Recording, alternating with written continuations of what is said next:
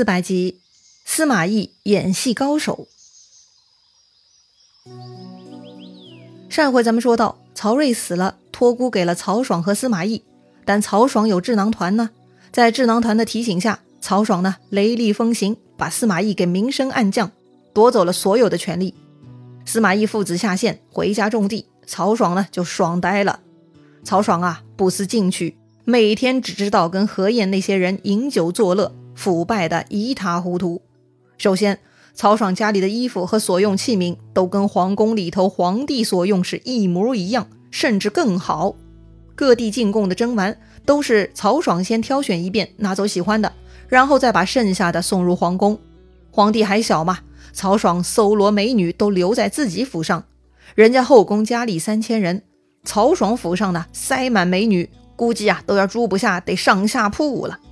话说当时呢，有一个小人黄门张当，他看出来曹爽啊要爽翻天了。为了巴结谄媚曹爽，这个张当呢胆大包天，居然从先帝曹睿的侍妾中挑选了七八个年轻貌美的，送到了曹爽的府上。而曹爽呢，居然这就笑纳了。曹爽这种做派，堪比当年的董卓呀！不仅如此。曹爽呢，又挑选了能歌善舞的良家女子三四十人养在家里呀，当乐队，还令人建造楼台画阁，找来上百个能工巧匠，在他家里日夜不停工作，为他制造各种金银器皿。曹爽的奢靡啊，已经是达到极限了。既然曹爽这么牛，那么他手下之人自然也要鸡犬升天喽。给曹爽出主意的何晏呢，就是第一号了。何晏也算是个文人。他听说平原有个神人叫管路，精通周易，就把他请过来做学术讨论了。还记得管路吗？当年曹操还在世的时候，这个管路就语出惊人，啥都被他给说准了。如今已经到了曹操曾孙这一辈了，人家管路还活着呢，果然是神仙啊！何晏呢，跟好朋友邓阳一起跟管路探讨。他们问管路：“你号称精通周易，却不提周易之词，是何道理呀？”管路说呀：“夫善易者，不言易也。”意思就是啊，擅长的不必多言。哦，这样啊，何晏呢就让管路为自己算一卦，问一下前途能否官至三公。何晏的野心也不小啊，不过也正常。凭他跟曹爽的关系，只要曹爽过得好，何晏的机会也是大大的呀。那么怎么算卦呢？何晏还得提供一些信息。他告诉管路啊。说自己连着做了好几次梦，梦见十几个绿头苍蝇聚集在自己鼻头上，问这是什么征兆呢？哎呦喂，绿头苍蝇啊，真的是恶心！管路说呀，绿头苍蝇是闻着恶臭而来的，那就是阻碍何晏成为三公的东西。之所以聚集在他的鼻子上，就是因为何晏如今虽然地位很高，却德行不佳，无法跟古代辅佐贤明君主的良臣比拟呀。如果何晏想成为三公，那就得多做好事，不要干非礼之事，这样才能驱赶绿头苍蝇，到达三公之位呀。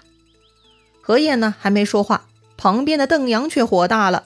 他说：“管路这些都是老生常谈的废话。”管路呢看了他一眼，云淡风轻哈，他只留下一句话：“老生者见不生，常谈者见不谈。”然后呢，他就拂袖而去了。老生者见不生，常谈者见不谈。这句话什么意思呢？表面意思啊，就是反驳邓阳的话。哎，你不是说老生常谈吗？要真的是老生，那听到这样的话就不该生疏，道理你就该懂了。若真的是常常谈论，那也不必再谈论了。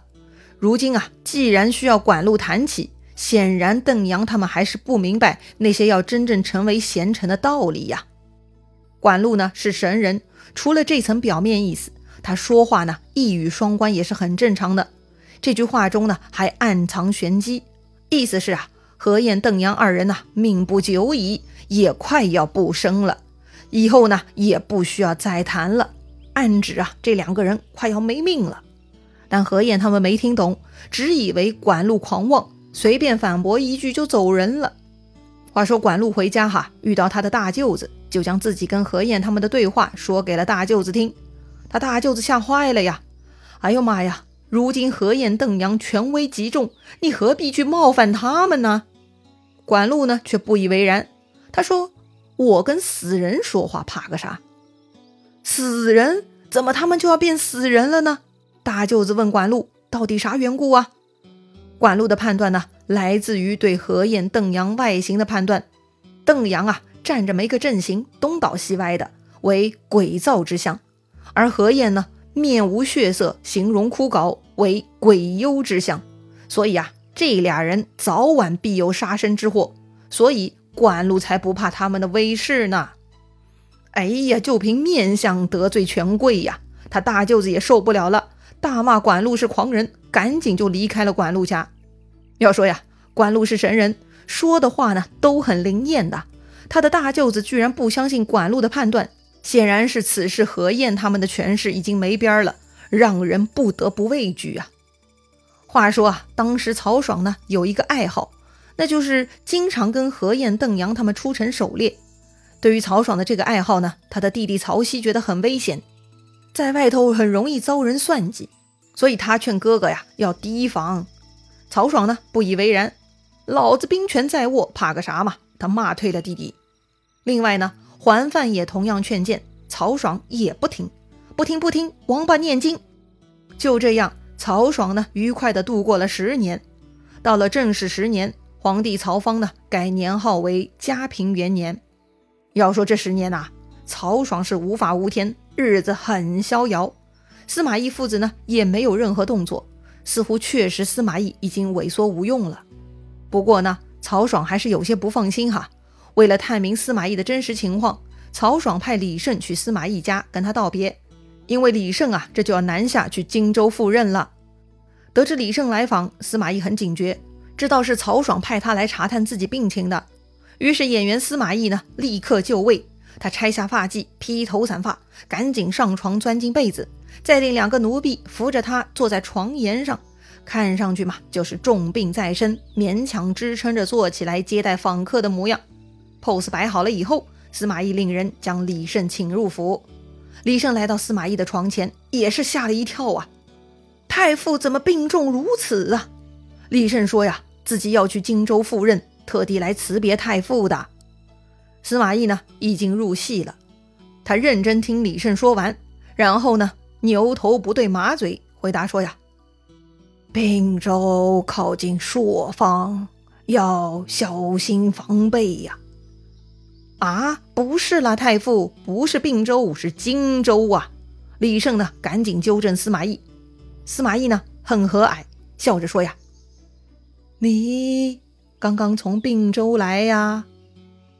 李胜傻了啊，这太傅怎么了？听不懂人话了吗？李胜呢，又说了一遍：“是汉上荆州，不是并州。”哦哦，荆州啊！司马懿大笑。啊，是从荆州来呀！哎呀，什么鬼嘛！我这不是要去荆州吗？怎么又从荆州来呢？哎呀，李胜都受不了了！这太傅到底怎么了呀？这个时候呢，司马懿左右的人来说明了啊，说呀，太傅耳聋，听不清楚啦。哦，这样啊！李胜呢，让人给他拿纸笔，他要给司马懿写字。还好啊，司马懿的眼睛没花。他看李胜写的字呢，总算正确回答了。司马懿说呀，自己的耳朵聋了，请李胜此去保重。说完呢，司马懿用手指指自己的嘴巴，意思是啊要喝水。旁边的侍婢呢，立刻将汤水送到司马懿的嘴边。结果呢，司马懿就像个孩子，直接嘴巴凑上去就喝，搞得汤水啊都流到外边，沾湿了衣襟。然后呢，司马懿就哭了。他说自己老了，命在旦夕，家里有两个不成器的儿子，请先生教导。若是先生见到大将军，千万请转告大将军，请他照顾一下我这两个不孝子啊！哎呀，一番慈父可怜模样。司马懿说完呢，就倒在床上，一个劲的气喘不止，嗓子都嘶哑了。要说呀。这一年，司马懿已经七十岁了，确实是古稀老人了。上述症状呢，都是正常现象。李胜啊，完全没有觉得有啥异样。辞别司马懿，李胜呢就去报告曹爽了，将他在司马懿病床前的见闻一一详细报告。哎，这下曹爽放心了，熬了十年，果然把司马懿给熬死了，太棒了。那么司马懿到底是什么情况呢？年轻的时候司马懿装病，因为他不想出来为曹操做事。如今老了，他又重操旧业，装病给曹爽看。司马懿到底又想干啥呢？要说曹芳继位那年，司马懿突然被曹爽给拿走了兵权，他并没有激动。司马懿啊，是个做大事的人，他很沉得住气。他们父子回到家里闲住，不涉朝政，心中呢却是波涛汹涌。司马懿啊，一直在冷眼旁观，等待时机呢。这回李胜来查看自己，显然是曹爽快要放下警惕的最后查探了。刚才司马懿完美演绎了一个快要就死的老人的形象。待李胜一离开，司马懿立刻起身，赶紧招呼儿子们。从此曹爽就不会提防咱们了，机会这就要来了。什么机会呢？哼，曹爽不是喜欢出城打猎吗？下一次打猎那就是动手之时了。哇塞，司马懿好果断呐！废话，他当然果断了。十年前，他最后一次出征，在辽东砍掉公孙家族七十多个人头都没有眨一下眼睛的司马懿呀，他干大事儿的。很快呢，他的机会就要来了。这天，曹爽请皇帝曹芳出城去高平陵祭祀先帝，这是大事。于是呢，大小官僚都跟着圣驾出城了。这回啊，曹爽带上心腹何晏等人，让自己三个弟弟呢也带上御林军护驾，这就出发了。当时呢。司农桓范劝谏曹爽，不要全部大军一起出城，万一城中有变，不好应付啊！城中有变，可能的叛乱就是司马懿了。但司马懿已经行将就木，快要完蛋了，谁还敢作乱呢？哼，别多嘴，给我退下！就这样呢，曹爽骂退了桓范。好吧，此刻的曹爽已经嚣张上天了，他的确无法理解。魏国天下还有谁胆敢啊，或者有能力跟那曹爽对着干？那么是不是这个桓范又多虑了呢？司马懿父子在家修了十年了，他们能翻出什么水花来呢？精彩故事啊，下一回咱们接着聊。